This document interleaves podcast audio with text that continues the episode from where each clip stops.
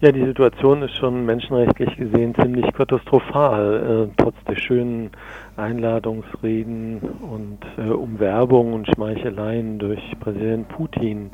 Ähm, wir haben einerseits ganz große menschenrechtliche Probleme für alle Gruppen, die man so im weitesten Sinne als Minderheiten bezeichnen kann. Ob es jetzt ethnische Minderheiten sind ob es geschlechtliche Minderheiten sind, zum Beispiel also alle äh, lesbischen Organisationen, homosexuellen Organisationen haben große Befürchtungen hinsichtlich der Gastfreundschaft ähm, äh, Russlands bei dieser äh, WM, ob das dann tatsächlich so positiv verlaufen wird, wie äh, Putin das angekündigt hat. Ähm, diejenigen, die die Stadien gebaut haben, die haben sicher auch eine andere Vorstellung von Gastfreundschaft und von ja, äh, Rechten, die sie bekommen bei, beim Bau, Arbeiterrechte etc., die verwehrt wurden.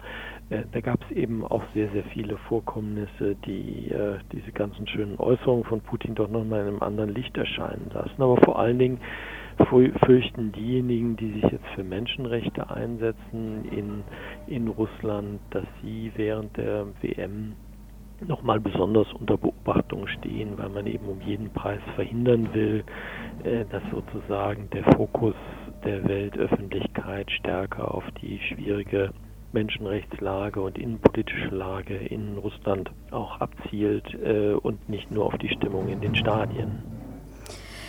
Wie äußert sich das jetzt im Falle der Menschenrechtsorganisation? Gibt es schon im Vorfeld Einschränkungen oder ist da eine besonders harte Politik gegen Menschenrechtsorganisationen, harte Einschränkungen zu merken?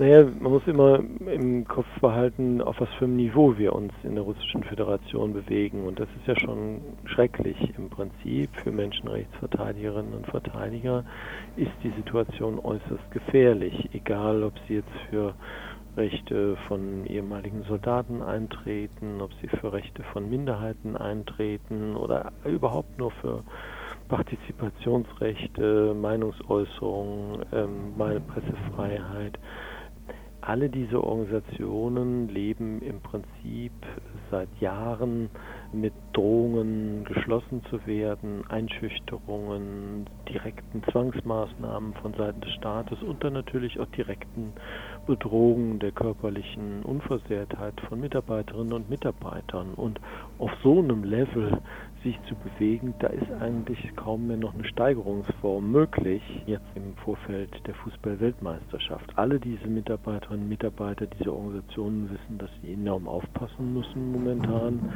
weil äh, die Sicherheitskräfte noch nervöser sind, als sie sonst schon sind.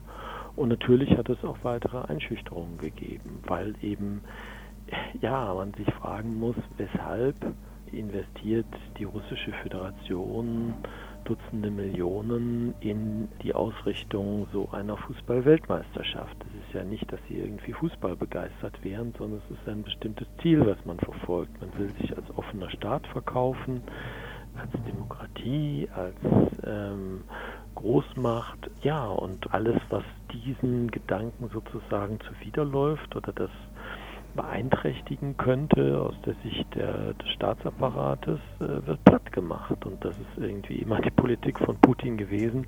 Und da braucht er keine Fußball-Weltmeisterschaft für, um die fortzuführen. Er macht das in vertrauter Art und Weise. Und äh, insofern äh, sind es sehr, sehr schwierige Zeiten für russische Menschenrechtlerinnen und Menschenrechtler. Sie haben gerade gesagt, man will sich als oder Putin will sich als ja, große Demokratie verkaufen bei dieser Fußball-WM. Wie äußert sich das oder was ist da zu erwarten? Ja, also eine große Streitfrage ist ja, wie welche internationalen prominenteren Besucherinnen und Besucher kommen in die Stadien, kommen vor allen Dingen zur Eröffnungszeremonie und zur Abschlusszeremonie, wo dann Putin auch dabei sein wird. Wir haben hier in Deutschland ja auch eine große Diskussion, soll man hinreisen als maßgebliche Politiker oder, oder nicht. Seehofer sieht das anders als andere Politiker und ähm, ja, diese Diskussion haben wir in vielen Staaten und das ist genau das, was eben Putin möchte. Er möchte mit möglichst vielen notablen der Welt sozusagen auf der Ehrentribüne stehen und sich feiern lassen, vor allen Dingen für das heimische Publikum, als derjenige, der es schafft, Russland wieder zu Größe zu verhelfen, selbst wenn es nur im, äh, auf der Ehrentribüne ist, weil er dort mit wichtigen Persönlichkeiten aus dem Ausland steht. Und er möchte damit eben im Prinzip den Makel der ganzen Sanktionen und ja auch zunehmenden politischen Isolation der russischen Föderation seit der völkerrechtswidrigen Besetzung der Krim im Jahr 2014 überwinden. Und insofern ist das eigentlich für uns das Hauptproblem. Wie wird so eine Fußball-WM instrumentalisiert? Und da kann die FIFA sagen, was sie will. Es darf keine politischen Aussagen geben. Allein die Aussage, so, so ein wichtiges Sportereignis in der russischen Föderation zu machen, ist ein Skandal an sich. Ja, Sie sagen schon, es ist ein Skandal an sich, dass die FIFA sich eigentlich immer, also nicht immer, aber die, der nächste äh, WM-Gastgeber ist auch nicht gerade bekannt für seine demokratischen Ordnung. Also wenn wir uns Katar anschauen und die FIFA ähm, ja, hat ein Händchen oder sucht sich bewusst solche Länder aus, weil vielleicht auch ihre Ziele da einfach durchzusetzen sind. Das wird immer vor der WM alles super lange und breit diskutiert, aber ganz häufig ist es ja so der Fall, man ähm, diskutiert darüber im Vorfeld, man weist darauf hin, aber sobald die WM losgeht, sind alle im Fußball Fieber und ja. vergessen diese ganze, ja, die ganze mhm. Debatte im Vorfeld. Glauben Sie, dass es auch dieses Jahr der Fall sein wird? Es hängt natürlich entscheidend davon ab, ob es irgendwelche Ereignisse gibt während äh, dieses Großereignisses, die dann nochmal die Aufmerksamkeit zum Beispiel auf die Menschenrechtslage richten. Das hat es ja zum Beispiel während der Olympiade in Peking 2008 durchaus gegeben. Ansonsten ist schon klar, die Fußballfans aller Länder interessieren sich im Prinzip nur für den Fußball und für das Auskommen und äh, den Erfolg ihrer eigenen Mannschaft. Ja, und die politischen Überlegungen im Vorfeld, ist es wichtig und gut, dorthin zu reisen, sind dann schnell vergessen. Darauf setzt dann letztlich auch die FIFA. Und äh, bislang ist sie damit ja durchaus erfolgreich gewesen, mit diesem Kurs einfach Menschenrechtsfragen zu ignorieren bei der Vergabe von Großereignissen.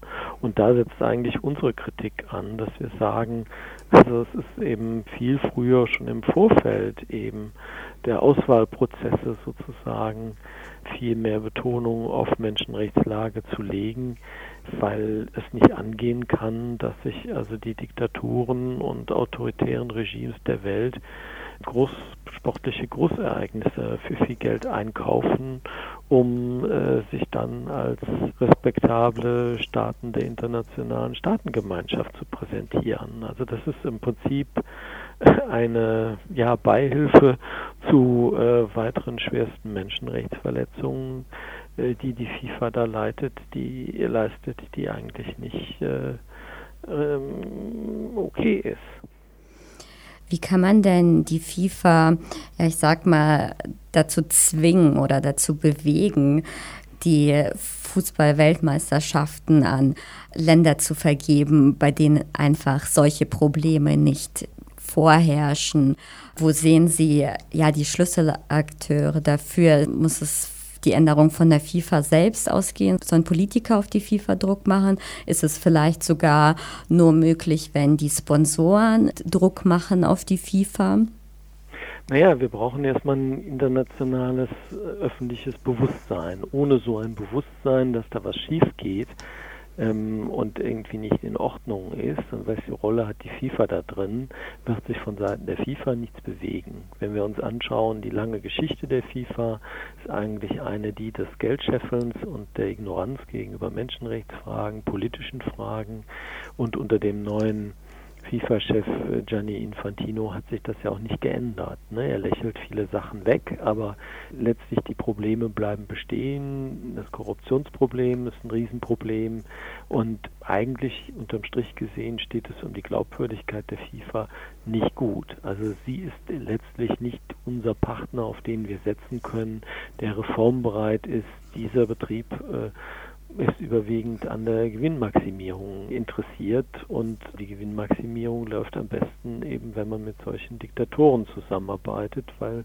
die, ja, sagen wir mal, ein, ein gewichtiges, auch finanzielles Interesse haben, besser in der Welt dazustehen und äh, alles tun werden, um sich dann auch gegenüber den Forderungen der FIFA offen zu verhalten. Das heißt, wir brauchen einen Druck aus der Öffentlichkeit. Wenn es den Druck der Öffentlichkeit nicht gibt, wird sich auch nichts bewegen.